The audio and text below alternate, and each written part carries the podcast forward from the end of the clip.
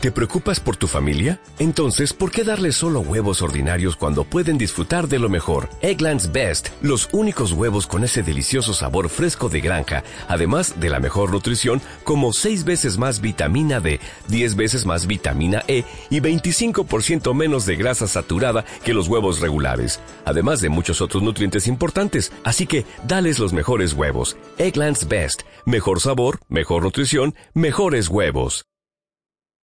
Esta semana pasada estuvo muy convulsionada, muy movilizada, tanto a nivel nacional como provincial, con buenas y malas noticias, unas de cal, otras de arena, que directa o indirectamente tocan la economía social y solidaria en diversos sentidos. Por un lado, las buenas noticias se dan en el marco de la justicia y los derechos humanos, la sentencia de más de 45 personas represores en el marco del juicio por la memoria, la verdad y la justicia, con 28 cadenas perpetuas, juicio iniciado en el año 2008, la megacausa por delitos de lesa humanidad ocurridos entre marzo de 1975 y 1979 cometidos en los centros clandestinos de detención, tortura y exterminio La Perla, Malagueño o Perla Chica, Campo La Ribera, D2 y distintas comisarías de la capital y el interior provincial. Se juzgan los secuestros, torturas y asesinatos contra más de 700 víctimas del plan sistemático de exterminio aplicado en nuestra provincia. Por primera vez se juzgó en Córdoba la apropiación de bebés, la complicidad empresarial, los delitos sexuales como delitos de lesa humanidad y los delitos económicos de los genocidas y sus socios. Por otro lado, las malas noticias tienen que ver con el empleo que viene en baja. Datos recientes del INDEC nos dicen que a nivel nacional la tasa de desempleo en los 25 mayores centros urbanos del país se ubicó en el 9,3%, mientras que en Río Cuarto la tasa quedó en el 10,5% y en el Gran Córdoba mostró un desempleo del 11,5%. Estamos por encima de la media. ¿Qué en el segundo trimestre del año, en Gran Córdoba y en Río Cuarto hubo 14.000 desempleados. Escucharon bien. Más que en el mismo periodo del año pasado. Esto va acompañado de movilizaciones nacionales por la reapertura de las paritarias con gremios que simplemente exigen que los salarios no se queden retrasados respecto de la inflación para rescatar la unidad mediante de la CG3, las tres centrales generales de trabajadores de las cinco existentes, lo que dará más fuerza a la hora de negociar salarios por encima de la inflación.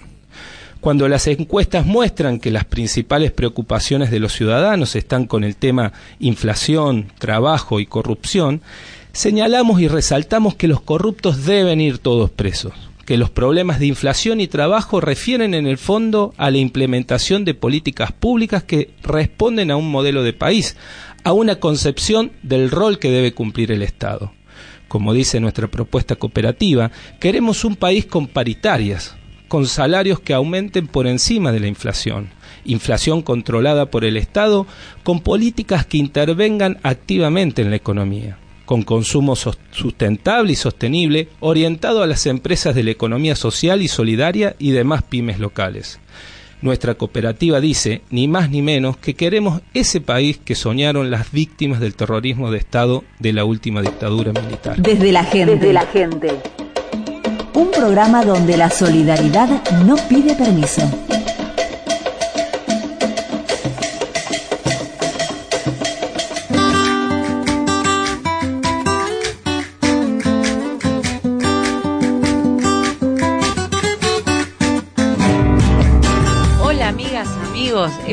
Desde la gente Córdoba, el programa que semanalmente intenta informar y dar a conocer todo lo relativo a la economía social y solidaria, las pymes, microempresas, artesanos, cooperativas, mutuales, asociaciones civiles y fundaciones, entre otras instituciones sin fines de lucro este programa número 20 que hacemos con tanto cariño desde Córdoba Capital, en la radio cooperativa GEN, y ya finalizando el mes de agosto, un mes muy importante por las cosas que han sucedido, por juicios de lesa humanidad que han tenido lugar y que han finalizado después de 33 años de mucha lucha de muchas personas.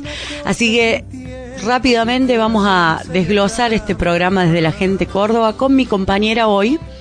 Acompañándome en el piso, Julia Villafaña. Buenas tardes, buenos días a toda la audiencia. Sí, en esta oportunidad, como decías Marta, como siempre en los diálogos de los, con los actores de la economía social, vamos a hablar con el joven ingeniero Pablo Carlos Herrera, experto en seguridad informática y especialista en innovación en ciencia y tecnología.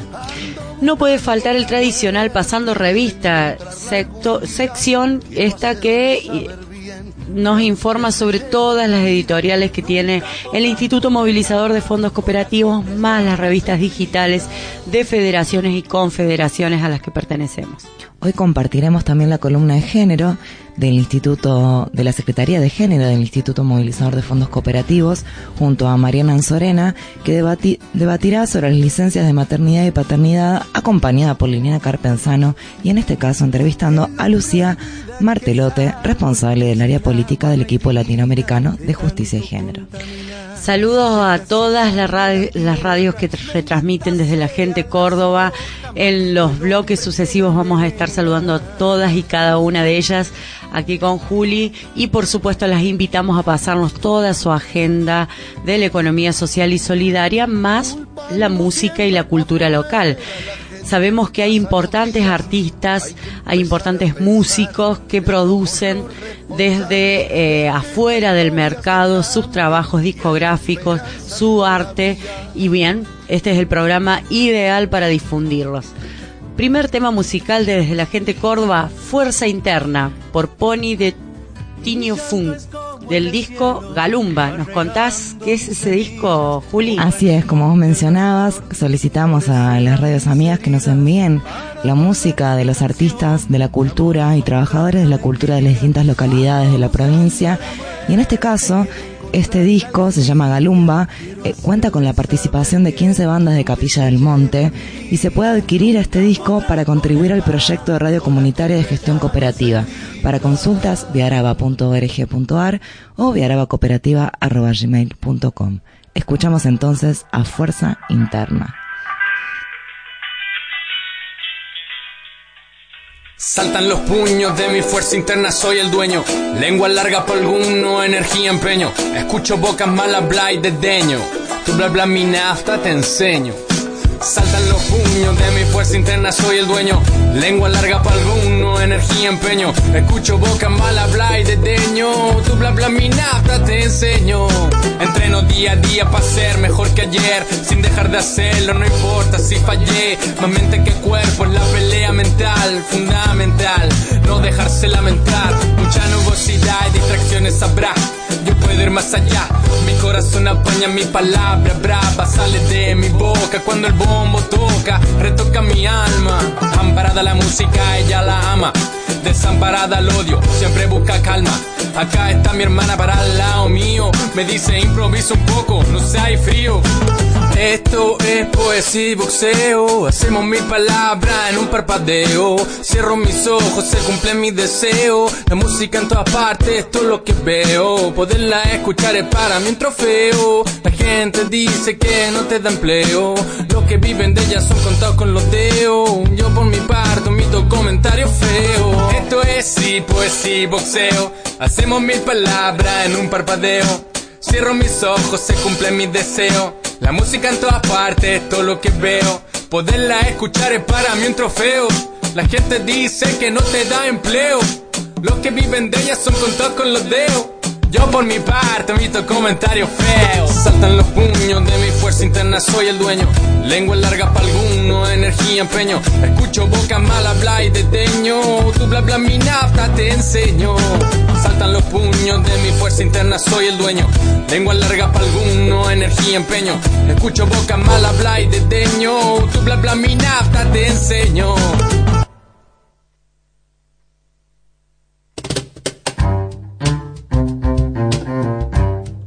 Desde la gente. Desde la gente. Donde el cooperativismo y la ayuda mutua son los protagonistas.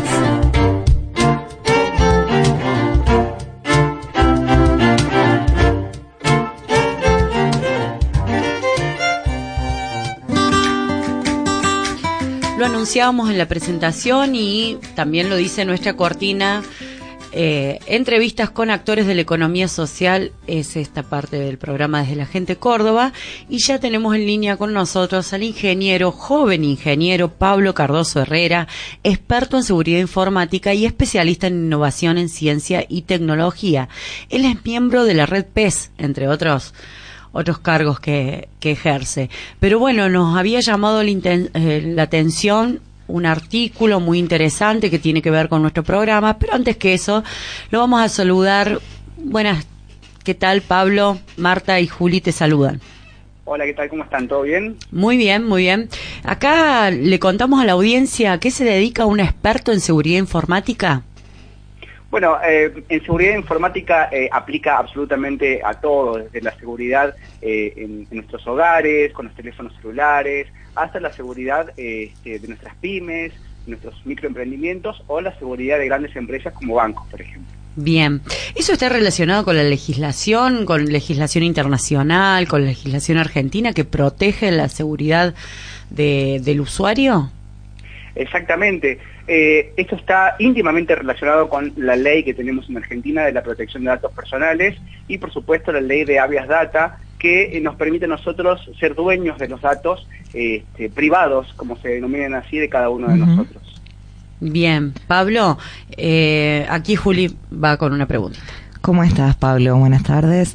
En este caso nos interesaba que nos cuentes, eh, ya que hemos leído un artículo muy interesante que se titula Pymes y cooperativas combatir la crisis con innovación participativa, si nos podías contar un poco qué es esto de la innovación participativa en el marco de el sector de la economía social y solidaria. Perfecto. Recordemos eh, la coyuntura que estamos viviendo, recordemos la crisis que está afrontando nuestras pymes, nuestros microemprendimientos, nuestras cooperativas, eh, los tarifazos, la caída de la demanda y, por supuesto, toda eh, la crisis asociada a estas políticas este, de ajuste que se están llevando. Y, de alguna forma, nuestros emprendedores están enfocando sus esfuerzos a intentar eh, subsistir, eh, pagar salarios, mantener el empleo de sus eh, trabajadores y se está dejando de lado las tareas de innovación. Y esas tareas de innovación nos ayudan a nosotros como emprendedores, a nuestras pymes, a crear nuevos productos, nuevos servicios y así poder aumentar esa competitividad y no disminuir la producción y por supuesto mantener los puestos de trabajo. Entonces, ¿Qué es lo que estamos o qué es lo que se propone eh, para que las pymes intenten o las pymes y las cooperativas intenten eh, minimizar el impacto de esta crisis que estamos viviendo? Es a través de la innovación.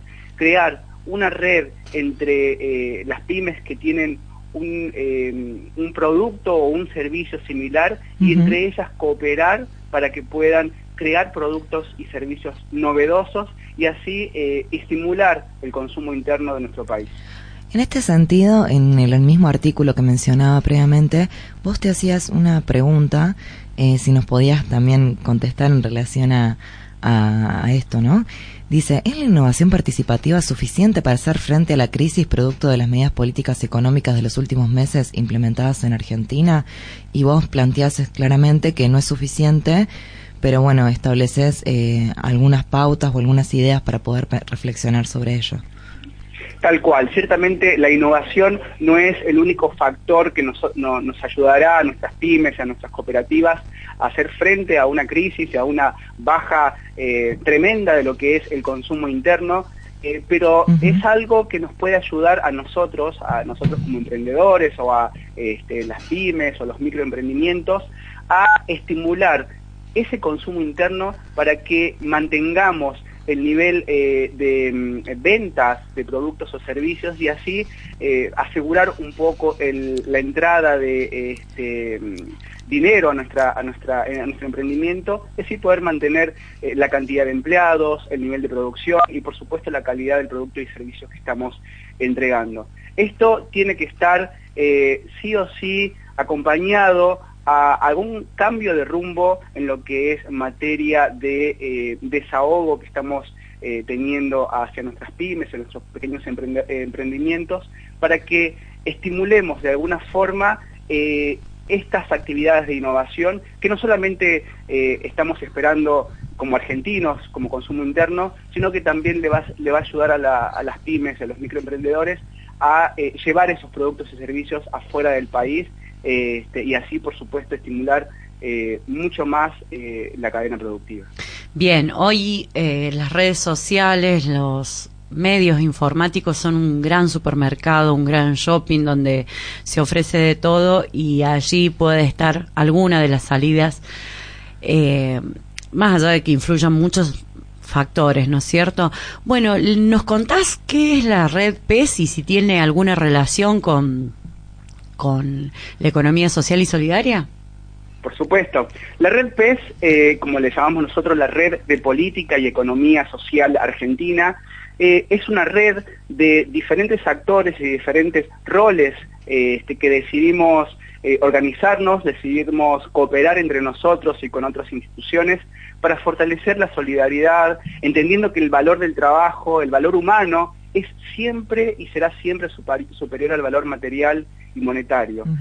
por supuesto, intentando siempre fortalecer los conceptos de solidaridad, los conceptos de cooperación y eh, ayudar a las economías sociales y a los eh, microemprendimientos a ser exitosos en lo que eh, se han propuesto. Bien, ahí el Instituto Movilizador también está valiéndose de estos jóvenes profesionales que ponen al servicio de la comunidad sus conocimientos y su ayuda. También, como parte de la juventud del instituto, como un joven destacado, vas a viajar a un encuentro de jóvenes, cooperativismo y trabajo en Buenos Aires, en el Centro Cultural de la Cooperación. ¿Expectativas? La idea es llevar desde Córdoba las iniciativas que estamos teniendo, las ideas que estamos teniendo y cómo la juventud puede eh, dar esta nueva visión o esta eh, nueva ola de eh, frescura quizás a las problemáticas actuales que estamos teniendo, con ideas novedosas, con innovación y por supuesto eh, con toda la energía que necesitamos para que el crecimiento de la economía social sea una realidad.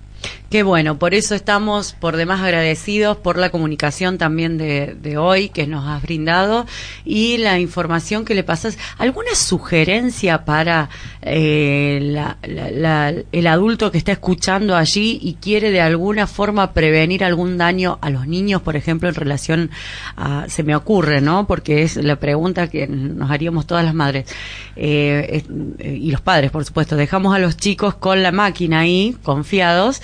¿Alguna eh, abordan también ese tipo de temas los, los expertos en seguridad informática?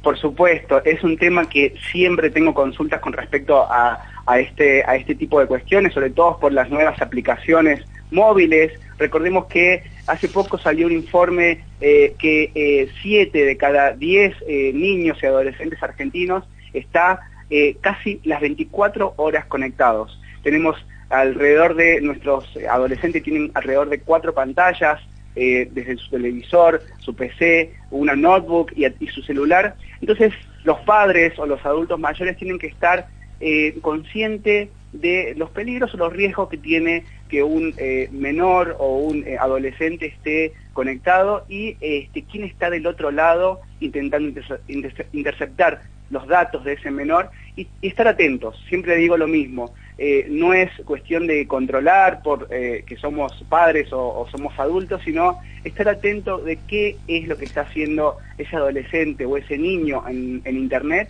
porque si bien nos ayuda mucho a hacer más fácil las tareas cotidianas, eh, también hay muchas personas malintencionadas que intentan de alguna forma este, perjudicar eh, o hacer uso o hacer mal uso eh, atacando a, nuestros menores. En esta misma línea, para no ser ni tecnófobos ni tecnófilos, es decir, ni fanáticos de las tecnologías ni, ni demonizarlas, también podemos pensar en el potencial pedagógico que pueden tener para los jóvenes y niños el uso de las TICs en relación a a esto de lo que vos mencionabas recientemente? Por supuesto, a ver, eh, no hay que negar que eh, la tecnología avanza a pasos agigantados y a veces a una velocidad que nos supera incluso a los mismos especialistas que estamos todo el día involucrados en, la tecnología, en la ciencia, en la, eh, en la innovación.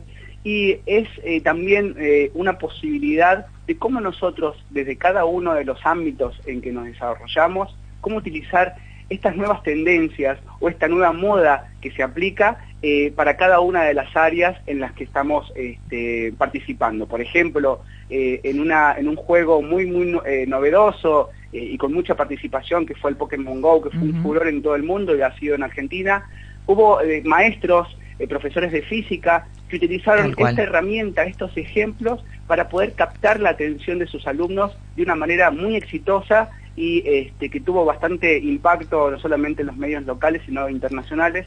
Entonces, de una forma, utilizar lo que se está hablando, lo que eh, está teniendo, eh, captando la atención de nuestros alumnos o nuestros jóvenes, para que nosotros también podamos hacer uso de esas eh, modas y este, llevar el mensaje que necesitamos llevar a través de la tecnología. bien. Pablo Cardoso Herrera, muchísimas gracias por estar en comunicación con Desde la Gente Córdoba. Un joven brillante de la Red PES y de la Juventud del Instituto Movilizador de Fondos Cooperativos. bueno, sí, sí, eh, por supuesto. Así que va a ser seguramente materia de consulta en varias oportunidades. Te saludamos hasta siempre. Cariño grande. Un gran abrazo. Hasta la próxima. En este caso despedimos esta entrevista con actores de la economía social con una canción especial Crece desde el pie de Alfredo Citarrosa por la Orquesta Musicantes de San Martín de los Andes en el espacio cultural Nuestros Hijos de Plaza de Mayo.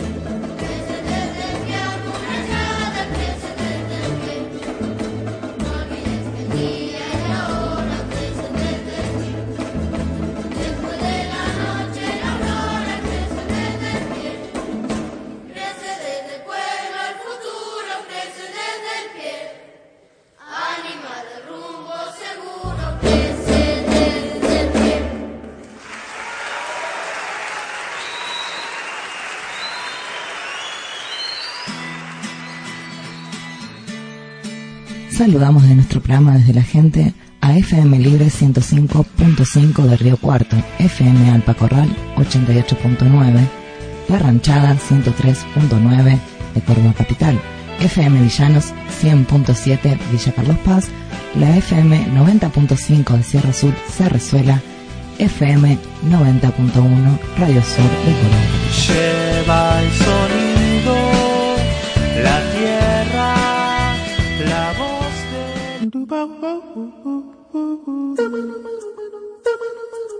Desde la gente. Visión de género en la economía social. Un espacio para deconstruir, hermanar y empatizar. Desde la gente, visión de género. Visión de género. Seguimos en Desde la Gente. En este caso estamos con nuestra compañera Mariana Anzorena, que nos trae, como siempre, la parte de eh, género. ¿Cómo estás, Mariana? Muy bien, muy buenos días a todo el mundo. Sí, una vez más venimos con una nueva entrega de Visión de Géneros. En esta oportunidad vamos a charlar con gente especializada por una nueva propuesta que se ha presentado en el Congreso de la Nación respecto a esto, a esta temática que, como otras tantas, está tan postergada en nuestra sociedad. Hablamos de las licencias por maternidad y paternidad.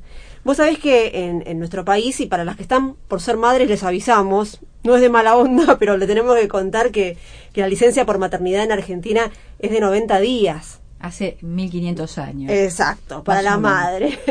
eh, y dos días para el padre. Eso también es de la prehistoria. Es de la prehistoria. La Organización Internacional del Trabajo recomienda un mínimo de 14 semanas de licencia, pero también anima a los Estados miembros a extenderla a 18 semanas, por lo menos, como mínimo. Otro datito curioso, antes de adentrarnos en nuestra entrevista, ya tenemos a nuestra entrevistada en línea, algunos datitos que los rankings en el mundo respecto a las licencias. Los países que tienen mayores días de licencia sobre la maternidad, sobre las madres, en semanas, hablo el top 3, diríamos que es Croacia con 58 semanas, Albania 52 y Australia 52. Estados Unidos tiene 12 semanas, pero con una curiosidad, no paga los días. Ah y goce. sin goce. Y para la paternidad, Finlandia, Eslovenia, Islandia y Lituania son los países que más días le dan a los padres. Hablamos de 90 días en los casos de Islandia y Eslovenia, 54 para Finlandia y 30 para Lituania. Nosotros, insistimos, los papás, dos días. Para hablar de este tema y de esta propuesta, tenemos en línea a Lucía Martelote, que es la responsable del área política del equipo latinoamericano de justicia y género. Muy buenos días, Lucía, ¿cómo estás? Hola, muy buenos días. Bien, muy bien. Bueno, Lucía, estamos acá con Liliana en Visión de Géneros, en Desde la Gente por Radio Cooperativa, y queríamos preguntarte sobre esta propuesta que han presentado junto a otras organizaciones como es la CIPEC y UNICEF, esta propuesta que presentaron en el Poder Legislativo para impulsar una ley de licencias universales que modifique las actuales, ¿no? El actual sistema de licencias. Contanos un poquitito de qué se trató esta presentación, esta propuesta.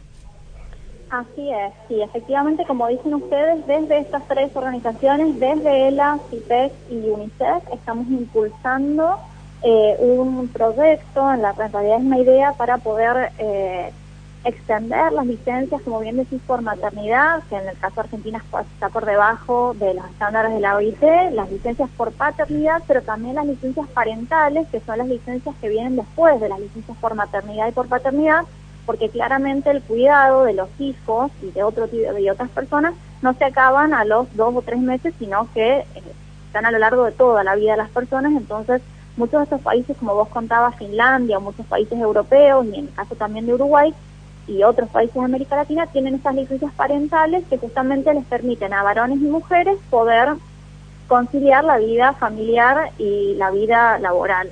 Entonces, un poco la idea de, esta propuesta es, teniendo en cuenta que en Argentina habían más de 50 proyectos en el Congreso para modificar las licencias por maternidad y por paternidad, lo que proponemos desde estas organizaciones es poder trabajar en un proyecto conjunto que justamente extienda estos tres tipos de licencias por maternidad, por paternidad y parentales para ir hacia un sistema más justo que nos permita a todas las personas poder trabajar y al mismo tiempo desarrollar nuestra vida familiar. Y Lucía, también entiendo que esta propuesta incluye a todos los trabajadores informales o monotributistas y autónomos que también están fuera de, de todas esta estas licencias.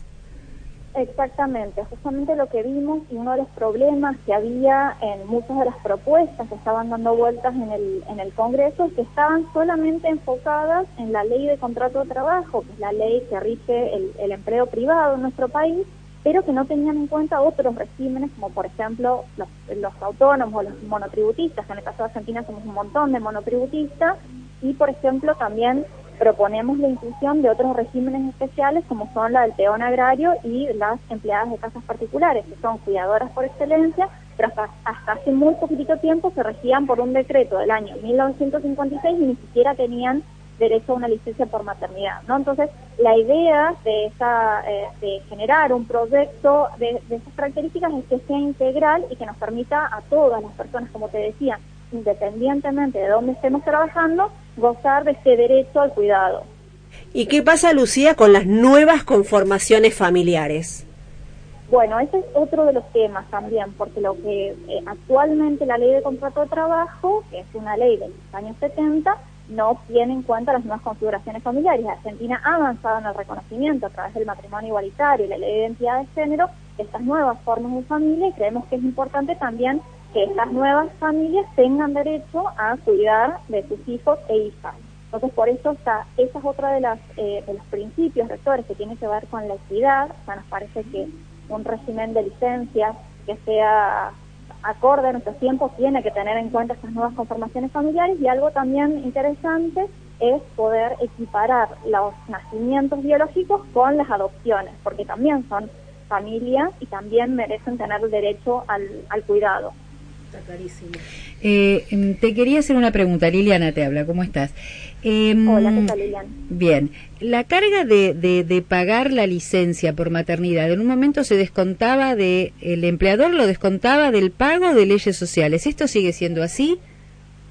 Las licencias, en realidad hay una parte que, está a cargo del ANSES y otra parte que está a cargo de, eh, del empleador. Claro. son repartidas las cargas. Sí, sí, sí. Bueno, una de las grandes resistencias que hay con las reformas y, uno de los motivos por los cuales creemos que hay tantos proyectos pero que no se aprueban tiene que ver justamente con los costos, ¿no? con los costos financieros y fiscales, pero también desde se han hecho estimaciones que no es tanto el costo si se hace de una manera gradual. Nosotras eh, en este proyecto, en esta propuesta que tenemos, uno de los, eh, de los principios rectores tiene que ver con la gradualidad. ¿no? Nosotros entendemos que tenemos que tender hacia un régimen universal de licencias que nos incluya a todos y a todas las personas, pero también somos conscientes de estos costos y que para llegar a eso es necesario ir en etapas y hacerlo de modo gradual. Entonces, se aspira a un máximo, pero ir viendo de aparte por etapas. Sí, de todas maneras, siempre... Eh a las mujeres nos parecía incomprensible en el momento no esto de, quienes pasamos por el tema de la licencia por maternidad este que a pesar de que para el empleador el costo era menor porque una parte lo descontaba de las cargas sociales de todas maneras embarazarse viste no era muy grato para el empleador. Pero bueno eso es filosófico tiene que ver con otra cosa. No seguramente eso creo que sigue estando presente en la mentalidad de los empresarios no esa idea de que las mujeres somos un costo adicional y que ante una mujer en edad reproductiva y un varón prefieren contratar a un varón porque la mujer supone un costo adicional. Creemos que esto también tiene que ver con cómo están diseñados los, los sistemas de licencia y que también todavía hay algo eh, que nosotros decimos un sesgo un tanto maternalista en nuestra legislación que sigue poniendo el peso sobre las mujeres. ¿no? Entonces, por eso nosotros decimos que es tan importante no solo eh, extender las licencias por maternidad, sino también extender las licencias por paternidad, ¿no? Si lo que tenemos, otro de los principios rectores de esta propuesta que tenemos es la coparentalidad, es decir, que no recaiga solo en las mujeres, sino que los varones también se hagan cargo del cuidado de los hijos y las hijas. Entonces, para esto es necesario que aumentemos las licencias por paternidad para que los varones tengan este tiempo para cuidar de sus hijos y para que también, por otro lado, los empleadores no consideren que contratar a una mujer es un costo frente a contratar a un varón. Así es. Lucía Martelote, estamos hablando con ella, con la responsable del área política del equipo de Latinoamericano de Justicia y Género. Para cerrar, Lucía, queríamos consultarte. ¿Presentaron la propuesta en el Congreso de la Nación y ahora cómo sigue la cosa? ¿Qué, qué, qué repercusión tuvo y cómo avanza esto? Bueno, la verdad es que tuvo una muy buena repercusión. Tuvimos esa reunión en el Congreso en que estuvieron diputados de diferentes bloques políticos, del oficialismo, de la oposición, de, de, todo el arco político. Y ahora el próximo paso es seguir trabajando en una propuesta concreta para que se pueda debatir y podamos unificar esto que decimos que hay más de 50 proyectos en el Congreso de la Nación, que podamos consensuar un proyecto en el que estén todos esos principios rectores que decimos, que sea un proyecto integral que tienda a la universalidad de las licencias, aunque vaya por etapas, y al que puedan adherir los diferentes bloques políticos para que finalmente en la Argentina vayamos hacia un sistema que reconozca el derecho de las personas a cuidar y a ser cuidadas. Perfecto, Lucía, ha sido muy clara. Esperemos con ansiedad que en vez de esos 50, con que haya uno, pero que salga, nos conformamos. Por lo menos es el primer paso. Lucía, muchísimas gracias. ¿eh? Que tengas muy buenos días y gracias por prestarnos estos minutos. Un saludo. Adiós.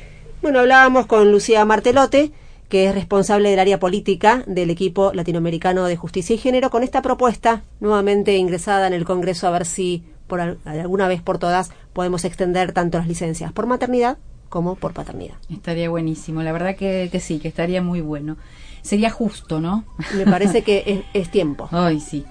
Nos vamos yendo, nos despedimos con nuestro tema musical de esta bueno. columna, como lo hacemos cada sábado. En este caso hemos elegido de igual a igual León Gieco. Soy bolita en Italia, soy Colombo en Nueva Soy Sudaca por España y Paraguay de Asunción, español en Argentina, alemán en Salvador, un francés se fue pa' Chile, japonés en Ecuador.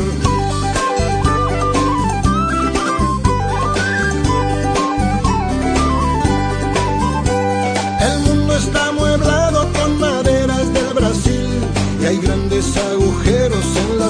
misionera. Europa no recuerda de los barcos que mandó, gente herida por la guerra, esta tierra la salvó. Si me pedís que vuelva otra vez donde nací, yo pido que tu empresa se vaya de mi país y así será de igual a igual, y así será de igual a igual.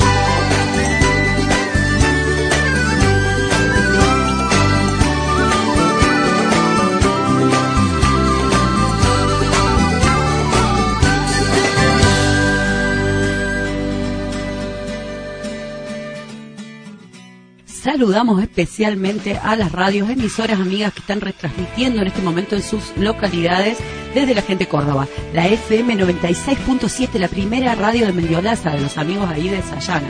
La FM 102.7, Radio Tortuga de Alta Gracia. También a la FM 103.9, Radio Inédita de Cosquín.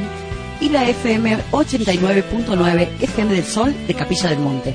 Estamos saliendo también por Radio Show de Toledo, Toledo FM 104.9 y la 103.3 FM Bob Ucacha de Ucacha. Todas ellas, muchísimas gracias por escucharnos.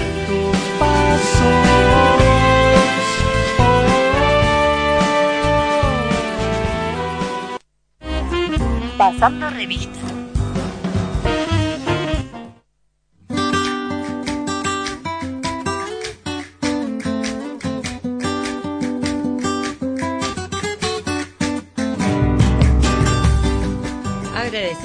Operador del día de la fecha, Juan Gabriel de Radio Gen, por darnos el pie, la presentación de este Pasando Revista de la fecha.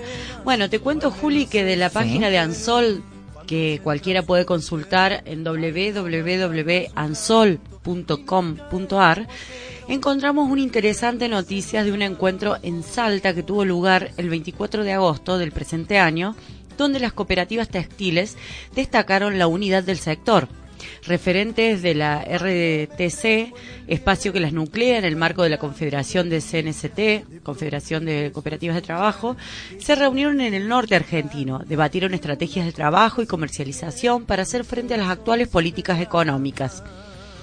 Además de discutir de estrategias de trabajo y comercialización, quienes participaron del encuentro visitaron cooperativas salteñas y se reunieron con la gerencia del Banco Credicop Zonal y referentes del instituto de enseñanza Abuelas Plaza de Mayo, donde se dicta la tecnicatura en cooperativismo y economía social. Muy bien por Salta, muy bien por las 15 cooperativas asociadas a la federación, que son un ejemplo de unidad y eh, Fernández Sacha cerró diciendo que con esta unidad podemos creer y defender nuestros derechos ante cualquier embestida de los gobiernos provinciales y nacional. ¿Tu pasando revista de hoy? Sí, en este caso es una, un artículo de la revista Idelcop, que ya es un libro de la Fundación de, Educación del Instituto Movilizador de Fondos Cooperativos. Es la número 219 que ya está disponible en la web www.delcop.org.ar. En este caso, un artículo titulado Programa de Cooperativismo y Economía Social en la Universidad, desarrollando vínculos entre la universidad y las entidades de la economía social y solidaria, a cargo de la licenciada María Estera Laurito, que es coordinadora del programa en Cooperativismo y Economía Social en la Universidad de la Secretaría de Políticas Públicas Universitarias. Lo que relata este, este artículo es sobre cómo se crea el programa de cooperativismo y economía social en la universidad en el ámbito de la Secretaría de Políticas Universitarias del Ministerio de Educación y Deportes de la Nación y hace un desarrollo respecto de las diferentes formas de eh, articular este programa junto con diferentes entidades de la economía social.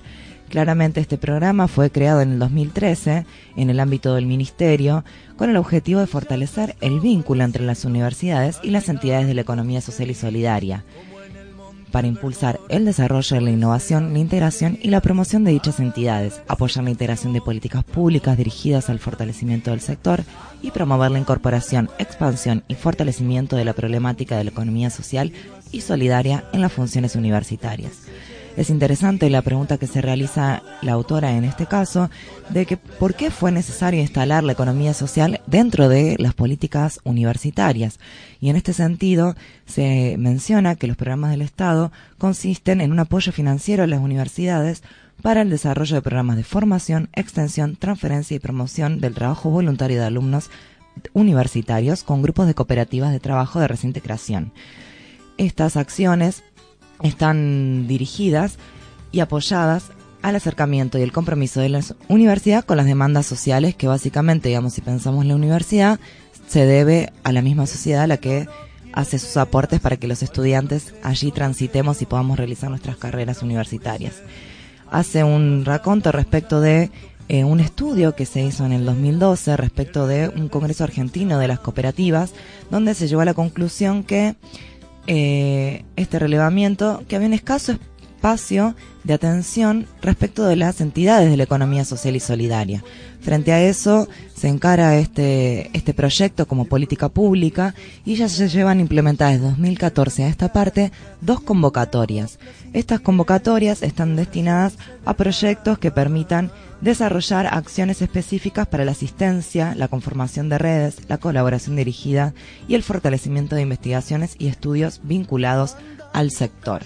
En este caso, las diferentes convocatorias que se mencionan están vinculadas a diferentes líneas de trabajo, eh, como por ejemplo proyectos de producción y desarrollo de conocimientos a través de redes universitarias, eh, así como la transferencia de tecnologías, modelos, metodologías y herramientas, y diferentes líneas de investigación y trabajo.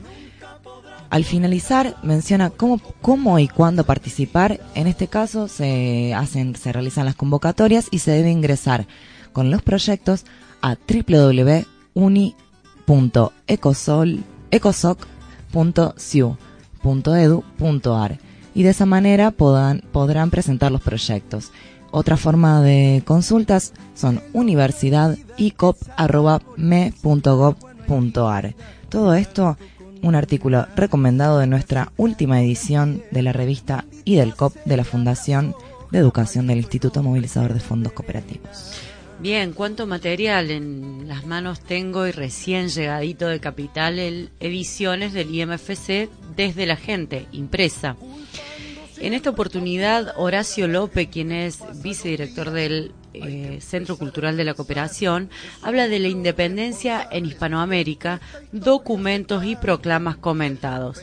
El historiador dice, la independencia de nuestra América resultó un cúmulo de revoluciones contra las tendencias elitistas, Bolívar, San Martín, Hidalgo, Artigas, Monteagudo y otros expresaron las vertientes más vigorosas y radicales de este movimiento, promoviendo a la vez la unidad regional y la reforma social, bajo los estándares independentistas de libertad, igualdad y americanidad.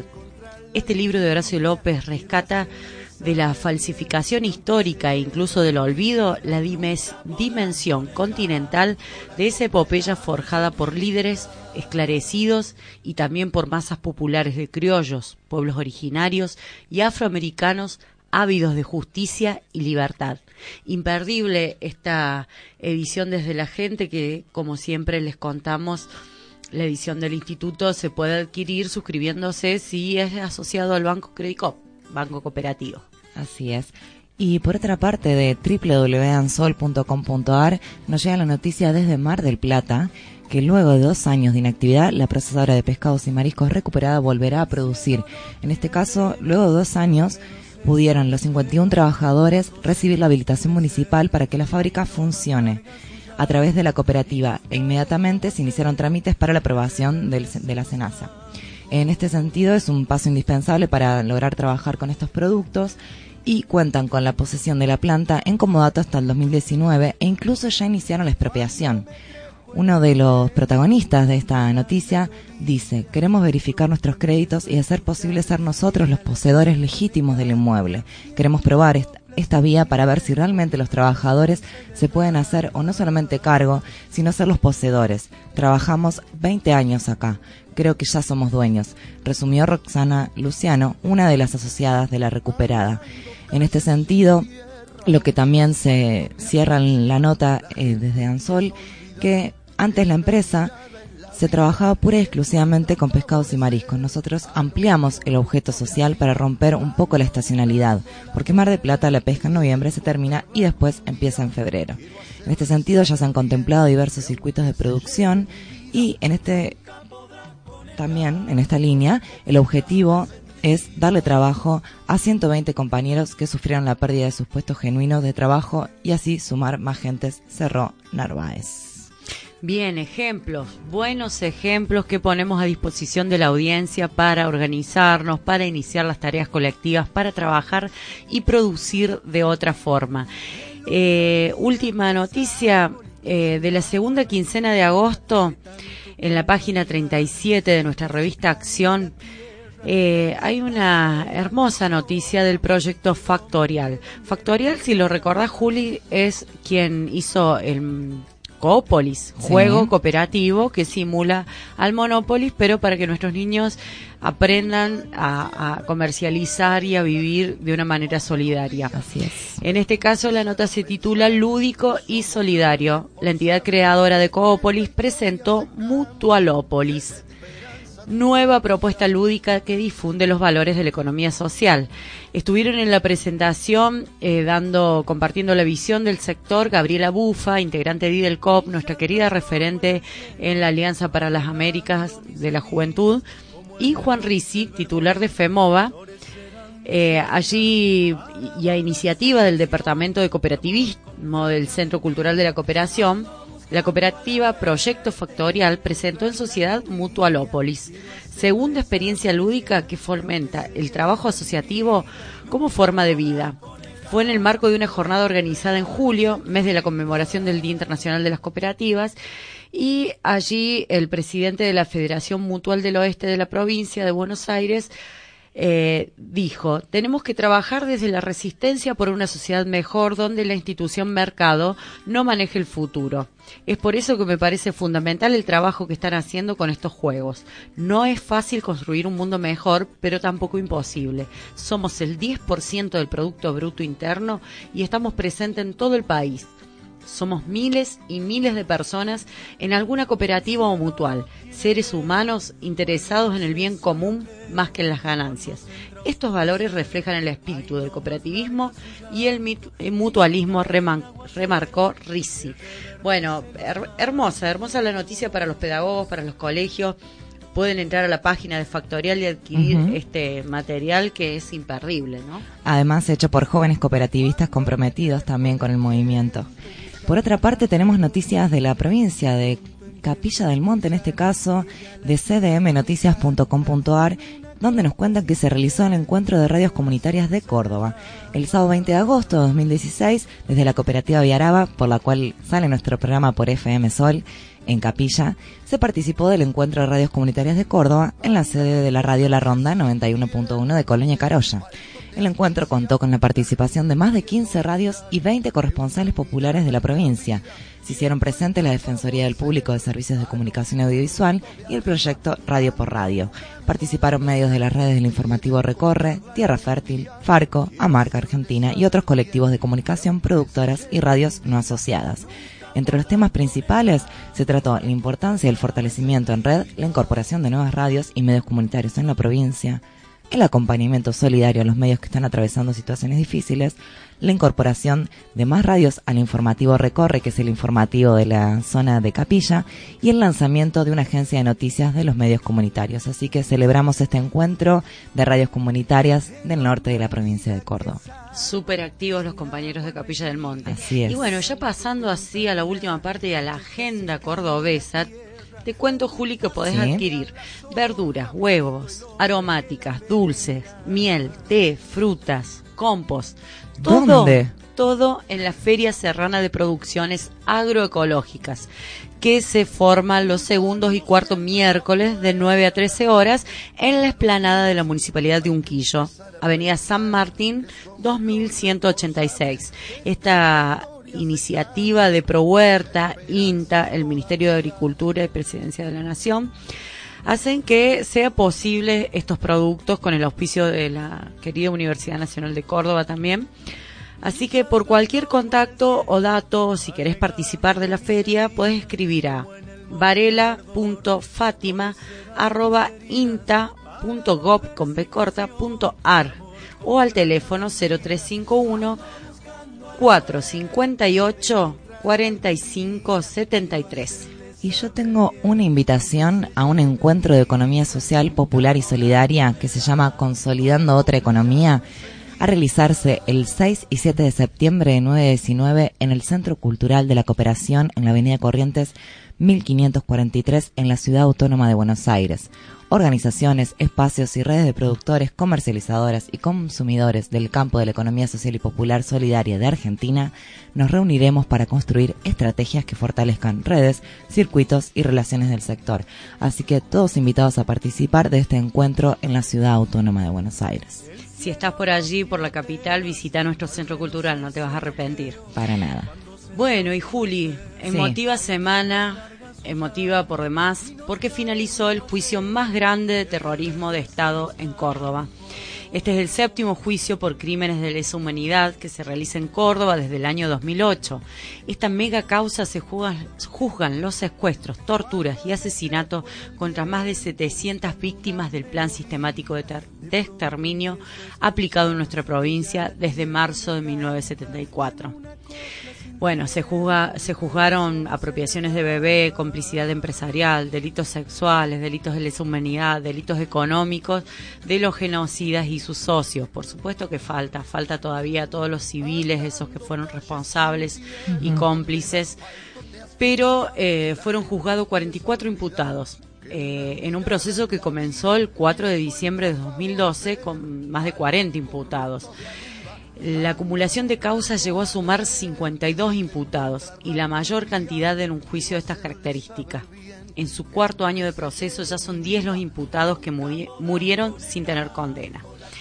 Así que estuvimos presentes como movimiento social en un día histórico porque el juicio es de todos y todas, somos parte y agradecemos a la Comisión y Archivo Provincial de la Memoria, Espacio para la Memoria, Espacio para la Memoria Campo de la Ribera y el de la Perla, que nos alcanzaron audios y siempre sus gacetillas han estado presentes en, este programa. Ah, también así como a la Mesa de Derechos Humanos, que ha organizado eh, una jornada sumamente conmovedora, emotiva, para poder estar atentos a las sentencias de este, mega, de este juicio, de esta mega causa. Gracias a todos los letrados que asistieron a 340 audiencias, a todos los testimonios no fáciles de 581 personas, palabras de sobrevivientes, familiares de asesinados y desaparecidos, todos hemos sido importantes para que esta última dictadura cívico-militar eh, no vuelva, y para construir una sociedad más justa y solidaria. Por eso te invito a que presentes el tema que seleccionaste por para irnos. Exactamente, por 30.000 razones, los dinosaurios de Charlie García en su versión Unplugged junto a Gaby Pumar. Hasta la próxima. Aprovechamos para saludarlos también, gracias a Radio Gen, operador Juanga, Pablo Ticera, que no ha estado, ha estado con su editorial presente, Julia Villafañe y Marta Gaitán. Hasta la próxima. Así es. Una canción que le gusta mucho a todo el mundo, sobre todo a los muertos.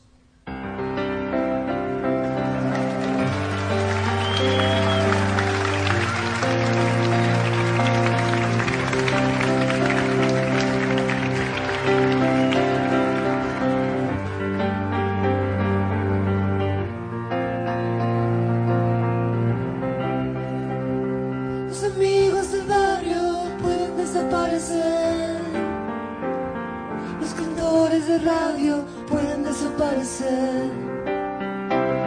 Los que están en los diarios pueden desaparecer. La persona que amas puede desaparecer. Los que están en el aire pueden desaparecer. Los que están en el aire pueden desaparecer. Los que están en la calle pueden desaparecer. En la calle, los amigos del barrio pueden desaparecer pero los dinosaurios van a desaparecer. No estoy tranquilo, mi amor, hoy es sábado a la noche, un amigo está en cana. Oh, mi amor, desaparece el mundo. Si los pesados, mi amor, llevan todo ese montón de equipaje en la mano. Oh, mi amor, yo quiero ser liviano mundo tira para abajo, es mejor no estar atado a nada. Imaginen a los heavy metals en la cama. Cuando el mundo tira para abajo, es mejor no estar atado a nada.